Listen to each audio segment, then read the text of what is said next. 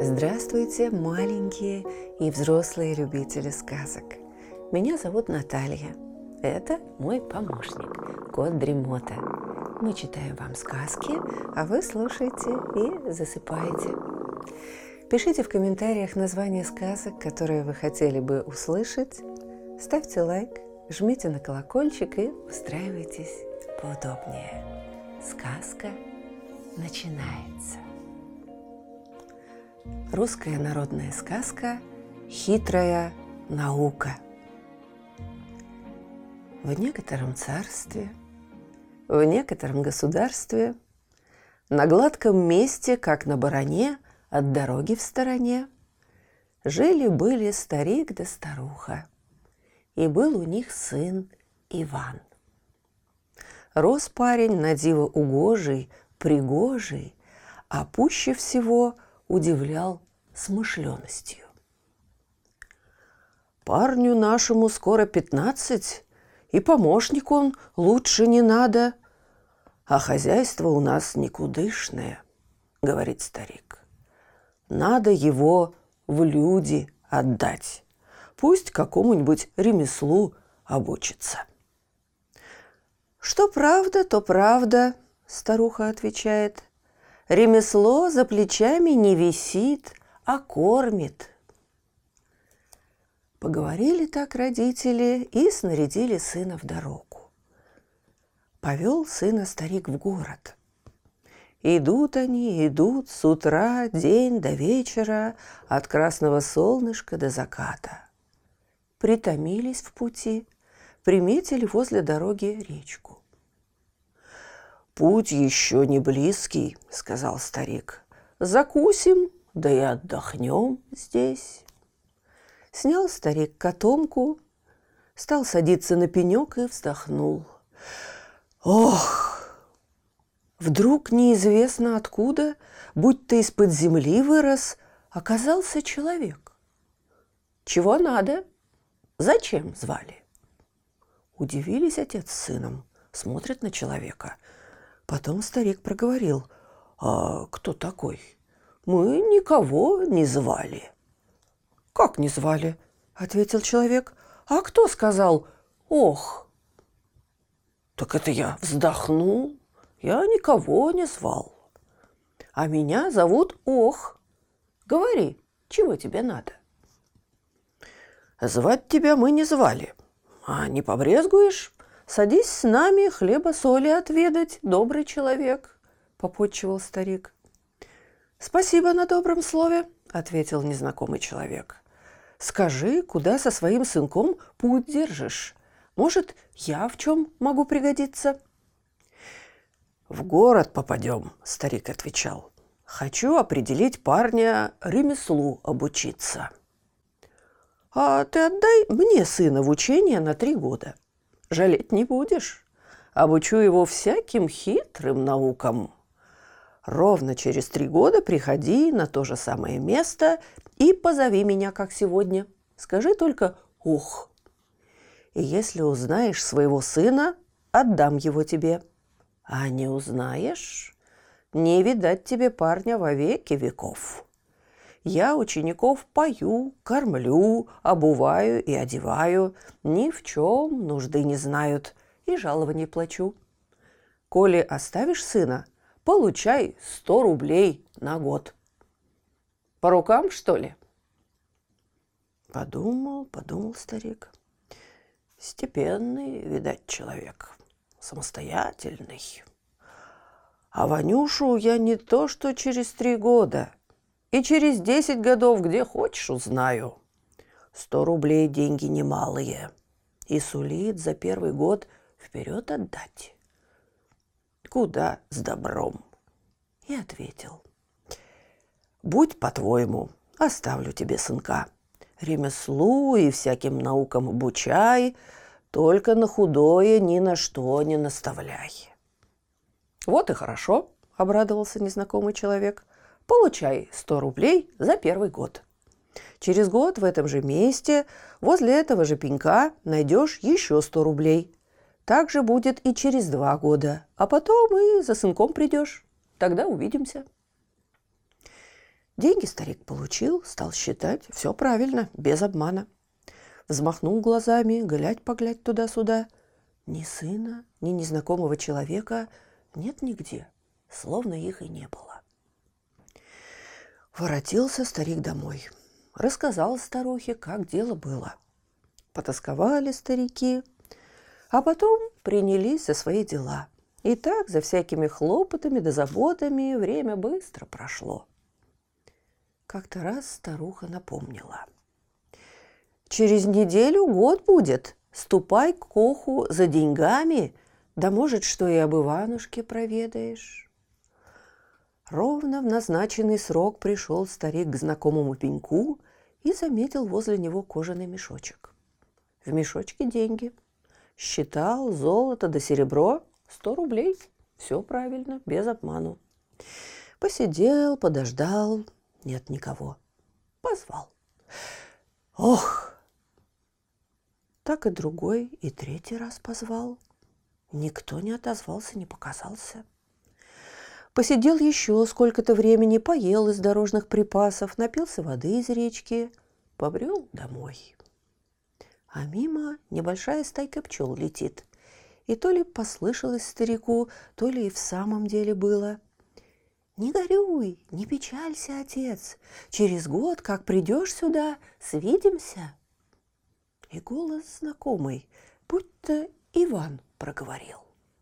Остановился старик. Нигде никого. И пчелки скрылись из виду. Так воротился домой. Деньги принес, а о том, что послышалось, старухе ничего не рассказал. Опять день за днем, неделя за неделей бежит время, уж и другой год на исходе. Пеки, старуха, подорожники. Завтра пойду к оху. Поднялся старик с петухами и со светом отправился в путь дорогу. Подошел к пеньку возле речной излучины засветло и тотчас увидел около пенька кожаный кошелек. Только принялся пересчитывать серебро до золота – Вылетела из кошелька пчелка, покружилась перед самым носом старика, ткнулась в плечо и обратилась молодцем.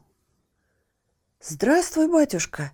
И слушай, когда придешь за мной через год, не прозевай. Сперва тебе покажут двенадцать голубей. Все в один цвет, в одно перо. Никак не отличить. Ты бери того голубя, что третьим справа сидит. Потом наш учитель покажет тебе двенадцать молодцов.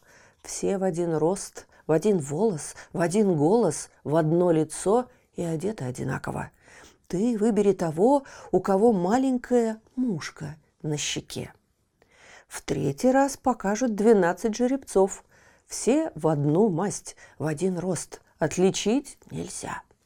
Бери крайнего слева и говори, это и есть мой сын, а теперь я тороплюсь, как бы ох, не хватился.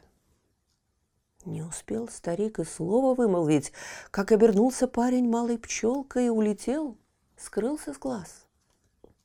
Упрятал отец кошелек за пазуху, отдохнул и тронулся домой. Встретила старуха на крыльце. «Узнал ли чего про сына?» Подал ей старик деньги и говорит, «Ступай в избу, там он рассказал, как с сыном повидался, и прибавил. «Теперь уж недолго ждать. Год какой-нибудь осталось. А парень, видать, всем хитрым наукам выучился. Надежная нам в старости опора». Старуха радуется, загадывает. «Ой, воротится сынок, а через год-другой поправим хозяйство, приглядим хорошую невесту, женим его и заживем, не хуже людей». Через год пришел старик к заветному пеньку, сел и промолвил. «Ох, где ты там?» И в ту же минуту оказался возле него тот самый человек, как и три года тому назад. За сыном пришел. «Пойдем, пойдем, да помни, узнаешь сына – бери, не узнаешь Не обессудь, навеки у меня останется. Привел старика к высокой дикой скале и проговорил. Отомкнись, отворись. И тотчас распахнулись в каменной горе ворота, а за воротами громадная усадьба, посреди небольшой дом и кругом разные постройки. В боковой горнице большого дома сидят двенадцать голубей. Все в один цвет, в одно перо, как и говорил сын, отличить нельзя. «Один из этих голубей – твой сын», – сказал Ох. «Выбирай». Взглянул старик на голубей и диву дался. Все как один. Потом вспомнил, о чем сын говорил, и подумал. «Ну ты, ох, хитер, мудер, да и мой парень не лыком шит». Раз прошел, в другой раз прошел, потом остановился, ухватил третьего голубя справа. «Вот мой сын!» «На этот раз тебе повезло», — ухмыльнулся Ох. «Погляжу, как в другой и в третий раз узнаешь». С теми словами взмахнул небольшой палочкой. Все двенадцать голубей в раз снялись с места и вылетели в открытое окно. «Пойдем», — позвал старика Ох, — «опознай своего сына другой раз». Пришли в другую горницу, а там стоят двенадцать молодцов, все как один. В один рост, в один голос, в один волос и одно лицо, и одеты все одинаково. Поди узнай, кто из них Иван. Поначалу старик оторопел, а потом вспомнил Ивановы слова и пришел в себя. Стал пристально вглядываться и заметил у одного молодца чуть только приметную мушку на щеке. И тут же мушка пропала. А старик ухватил молодца за руку. «Этот!» «А я боялся, батюшка, что не узнаешь ты меня», — подал голос молодец. «И на этот раз опознал сына», — проговорил Ох. «Коли и в третий раз узнаешь, твоя взяла». А сам нахмурился, туча тучей. Махнул палочкой, и все молодцы исчезли, будто их ветром стуло. В скором времени привел ох старика в большую светлую конюшню. Там двенадцать жеребцов. Все в один рост, в одну масть, грива в гриву, хвост в хвост, все как будто одной рукой нарисованные. «Ну, нечего время вести», – торопит ох сердито так. «Выбирай скорее». Заторопился старик, а виду не показывает. То на одного, то на другого взглянет – Потом скорым-скоро подошел и ухватил за гриву крайнего слева жеребца. «Так вот он, мой сын!» Ох, зубами заскрипел, ногой топнул, а конь перекинулся через себя и обернулся добрым молодцем Иваном. «Ох, не надеялся я, батюшка, что узнаешь ты меня!» Кинулся отец обнимать Ивана, а тот торопит – надо поскорей домой попадать. Три года с матушкой не видался, соскучился. И она поди ждет, не дождется. «Ступайте, ступайте!» Ох, говорит, а сам думает, все равно ты от меня никуда не денешься. Заставлю на себя работать. Как ты не хитер, а я похитрее тебя. Хлопнул в ладони, прибежал слуга. Выпусти гостей на белый свет. Привел их слуга к воротам. Отомкнись, отворись. Ворота растворились, и старик с Иваном вышли, а ворота тотчас закрылись. Оказались они возле высокой каменной горы, будто и не было никакого входа. Гора как гора. На обратном пути старик от радости ног не чует. Глядит на сына, не наглядится – и усталость как рукой сняло. Стал выспрашивать, чему парень научился, каким наукам ох его обучил. Сын принялся рассказывать. Ох, даром ничего не делает. Я его долго не знал, только через год все его замыслы разгадал. прикидывается добрым, заманивает к себе подростков, как вот и меня заманил, будь то на обучение. А на уме у него иное. Собирает несметное войско против Поморского царства. У тамошнего царя есть волшебный меч Самосек. Коли ох царя победит и достанет волшебный меч Самосек, он задумал все царства, какие есть, покорить, разорить и посадить править теми государствами своих сыновей, братьев да племянников. И тогда, говорит, никто не посмеет сопротивляться моей воле. Во какой замысел держит ух! И от меня он по-доброму не отступится. Станет по-всякому домогаться похитить меня, чтобы навеки закабалить. Сказка скоро сказывается, а отец с сыном все вперед подвигаются. Стали подходить к своей деревне.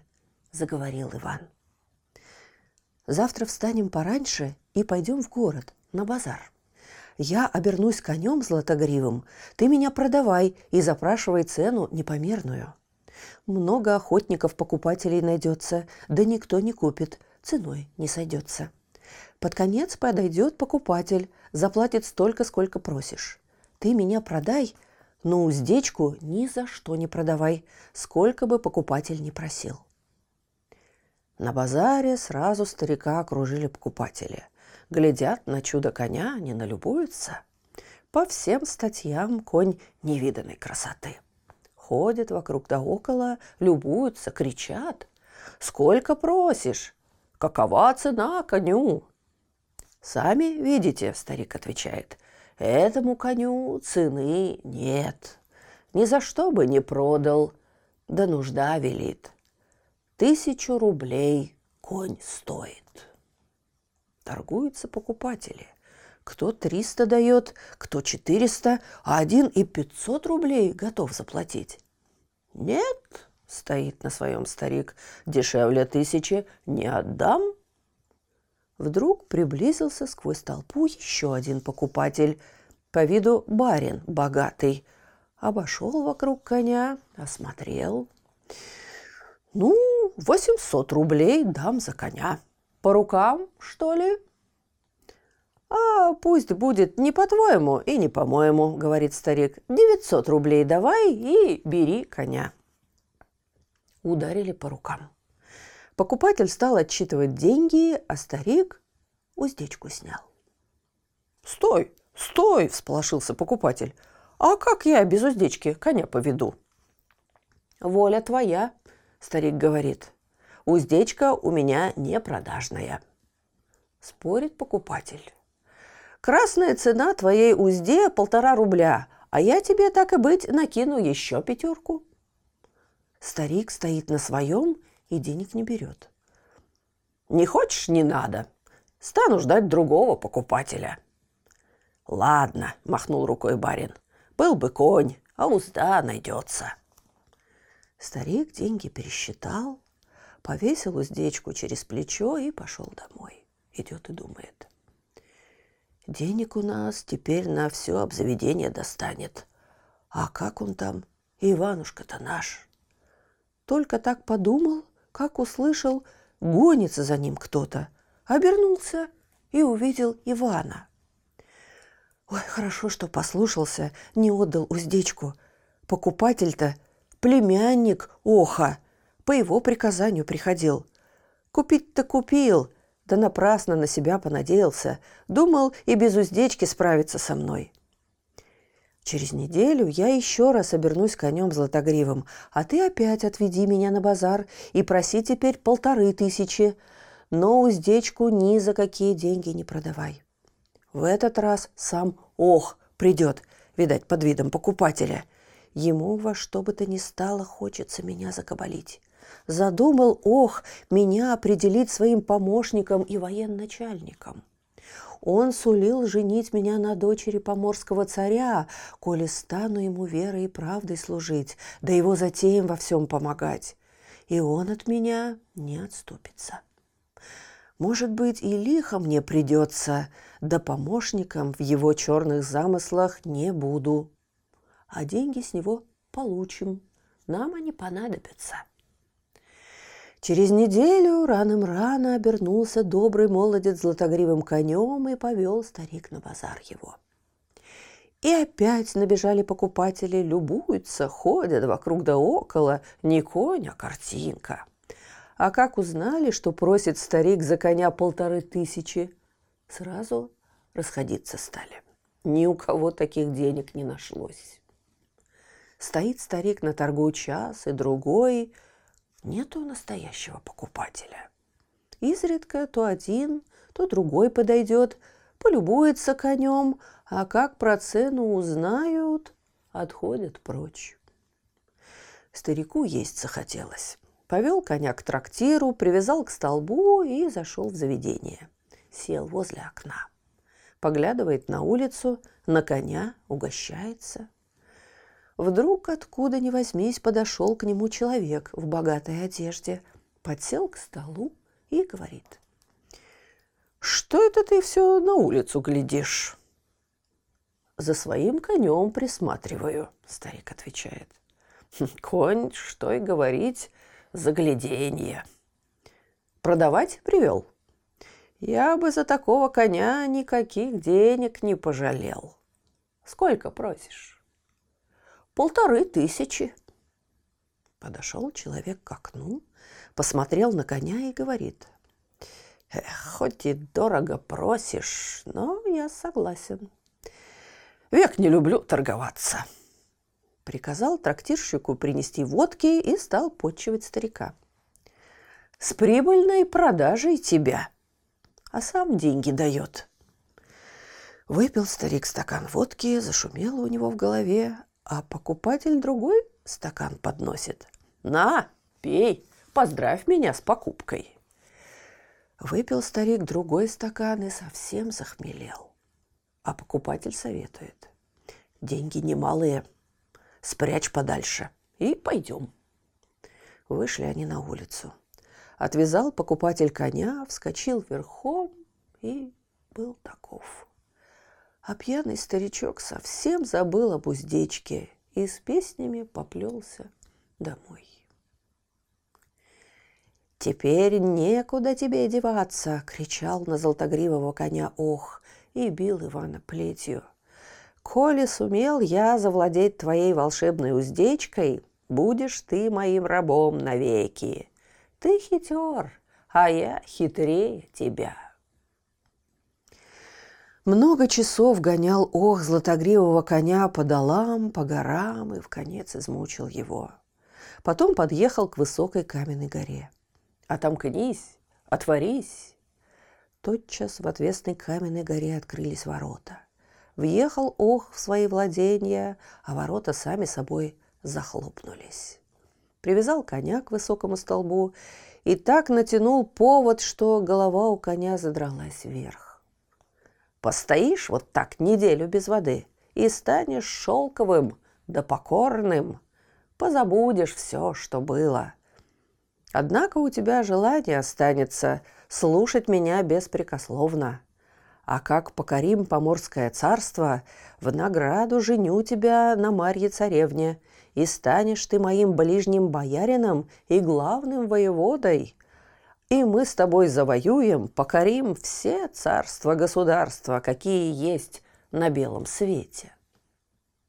Прошел так день и другой, а златогривый конь стоит за прокинутой головой и чувствует, как понемногу стало у него память слабеть. Ох, надо во что бы то ни стало воды напиться, а не то выйдет по Охову. Потеряю память и стану его рабом навеки, думает Иван. А в ту пору бежит мимо девка-чернявка из поварни с ведрами по воду. Взмолился конь. «Напои меня, красавица!» В конец жажда истомила. Принесла девушка ведро воды, поставила перед конем. «Отвяжи меня, а то не достать до воды!» Отвязала девка-чернявка повод. Напился конь, встряхнулся и обернулся селезнем. Взмахнул селезень крыльями, поднялся высоко и скрылся из виду. Заплакала, закричала девка-чернявка. На тот крик выскочил на крыльцо сам Ох, глянул, а коня-то нет. В раз обернулся кречетом, взвелся под облака и стал настигать селезня. «Уздечка-то осталась, все равно!» — кричит. «Не ухоронишься от меня!» Чует селезень, вот-вот нагонит его кречет. А где-то внизу заметил струится река. Полетел селезень вниз, достиг воды и обернулся колючим ершом. Кречет в ту же минуту камнем упал вниз, обернулся зубастой щукой и погнался за ершом. Изо всех сил старается обогнать ерша, а тот быстрый, увертливый, никак не дается, убегает от щуки. И заговорила щука. «Ёрш, Ёрш, молодец, повернись ко мне головой, покалякаем с тобой». «Нет, зубастая щука, ты хитра, востра, заглотай меня, ерша, с хвоста». Сколько щука не билась, никак не могла обогнать ерша, да из головы его ухватить. Много ли, мало ли длилась погоня, вдруг Ёрш заметил мостки с берега на воду спущенные, а на мостках прекрасная девица стоит. Кинулся к мосткам, подскочил кверху, обернулся изумрудным перстеньком и покатился к ее ногам. Увидала красная девица перстенек, подняла и надела на палец, будто на заказ для нее перстенек сделан. А была то дочь поморского царя, прекрасная Марья царевна. Прибежала она во дворец. Нянькам, мамкам да сенным девушкам показывает перстенек, радуется. Гляньте, гляньте, какой перстенек я возле реки нашла. Не иначе, как к счастью, эта находка, проговорила старая нянька. Суженый, ряженый, знать, торопится к тебе Марья царевна. Весь день Марья царевна любовалась перстеньком. Царю с царицей показывала и радовалась, глядя на него. А ночью привиделся ей сон. Будь-то вошла она утром к береговым мосткам, где перстень нашла. Там молодец стоит пригожий и говорит. Скоро придет к твоим родителям под видом купца богатого злой волшебник, станет просить и требовать изумрудный перстень, а ты смотри, ни за что не отдавай. Царь с царицей примутся тебя уговаривать, не поддавайся.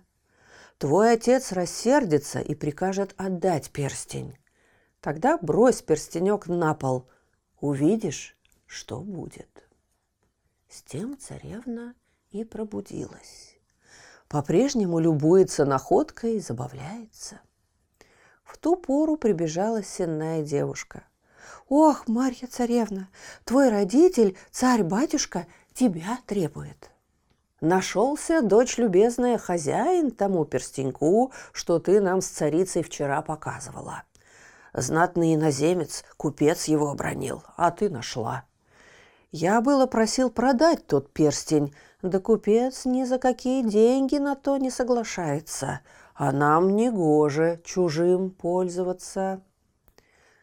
С великой радостью, царь-государь, я бы подарил царевне перстень, да заветный он у меня. Взамен этого перстенька я не один, я хоть три колечка с бесценными камнями подарю прекрасной царевне. «Не надо мне твоих колец с драгоценными камнями!» — крикнула царевна. «Оставь, царь-государь, у меня перстенек изумрудный!» Осердился царь, ногой топнул. «Чести нашей великая поруха чужое присваивать! Приказываю тебе, дочь моя, отдай перстень!»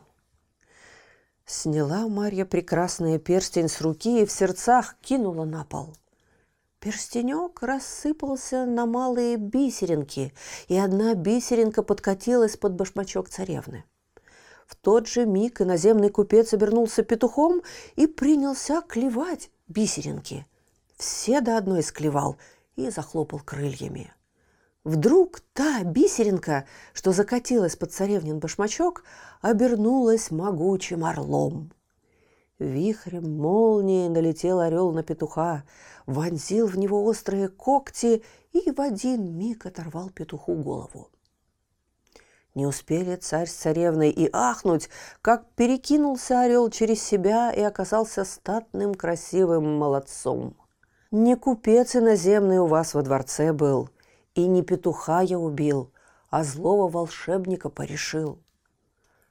Царь поначалу так оторопел, что слово вымолвить долго не мог. Потом пришел в себя. Да что ж тут творится-то? Один из человека-купца петухом обернулся. Ты неведомо откуда орлом явился, а теперь стоишь человек человеком? Говори, кто таков?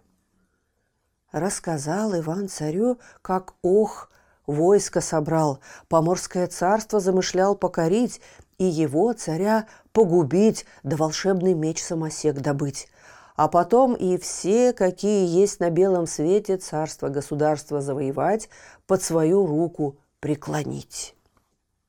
Слушает царь, а царевна глаз не сводит, глядит на доброго молодца, свой сон вспоминает. Никак он самый мне и привиделся, только наяву-то еще краше.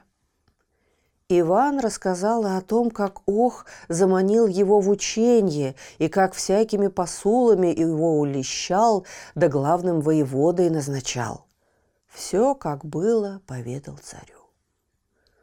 «Коли правду сказываешь, — царь промолвил, — щедро награжу тебя за твою службу. А ежели своровал, обманываешь, не взыщи. Мой меч — твоя голова с плеч». Царевна, как услышала речь отца, руки заломила и слез удержать не могла. «Батюшка, царь-государь, истинную правду добрый молодец тебе поведал!» — выкрикнула она. «А ты, царевна, ступай в терем!» — в сердцах сказал царь. «Негоже здесь быть, да еще и в разговор встревать!» Пошла Марья царевна из горницы, обернулась в дверях и так глянула на Ивана, что у того от радости сердце забилось. «Вот что, царь-государь», — сказал Иван, — «пошли со мной твоих надежных свидетелей.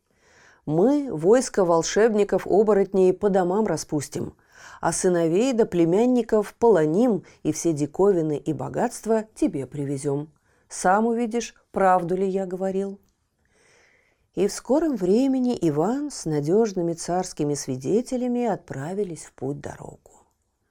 Все войско Ох обучил оборачиваться в зверей и птиц, памяти лишил. Только они и знали слушаться его и во всем повиноваться. А как не стало Оха, стали они в себя приходить, перестали чары действовать. Каждый припомнил свой дом родной – с радостью узнал, что можно и по домам разойтись. Сыновей да племянников волшебника помогли Ивану полонить. Половину несметных богатств он им раздал, а другую половину, да диковины разные, ковры, самолеты, скатерти, хлебосолки, гусли-самогуды, сапоги-скороходы привез Иван в Поморское царство. Увидал царь казну несметную, налюбовался вдоволь невиданными диковинками и в изумление впал. Передвигает корону сухо на ухо, да одно и то же твердит. «Батюшки Светы! Батюшки Светы!» А свидетели подтвердили все, о чем рассказывал Иван царю. «Ну ты и молодец!» – опомнился наконец царь. «Хвалю тебя и жалую по-царски. Проси в награду, чего хочешь. Мое слово нерушимо. Зарделся Иван, утопил глаза в землю и тихонько промолвил. Вот коли отдал бы за меня Марью царевну, так никакой иной награды мне и не надобно. Надо о том невесту спросить, Коль согласна выйти за тебя, я перечить не стану, а неволить дочь не буду. И велел позвать царевну. Сватается Иван. Пойдешь ли за него замуж?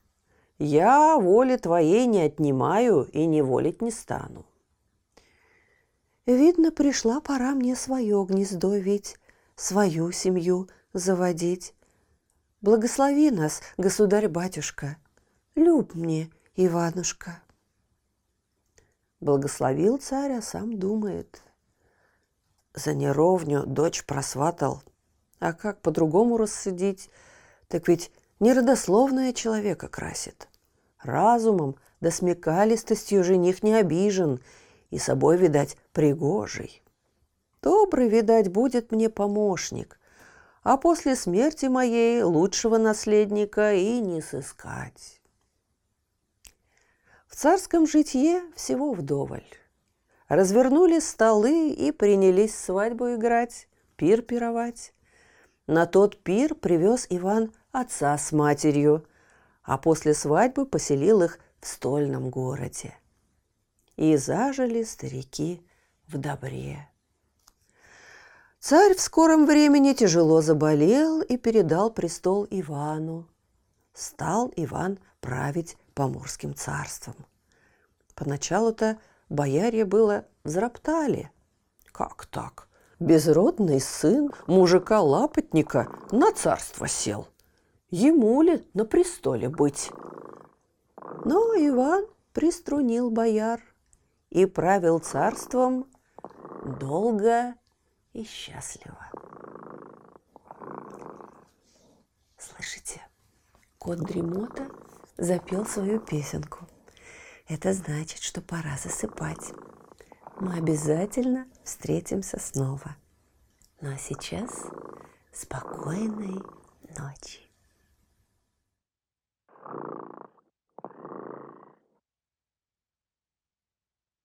Кот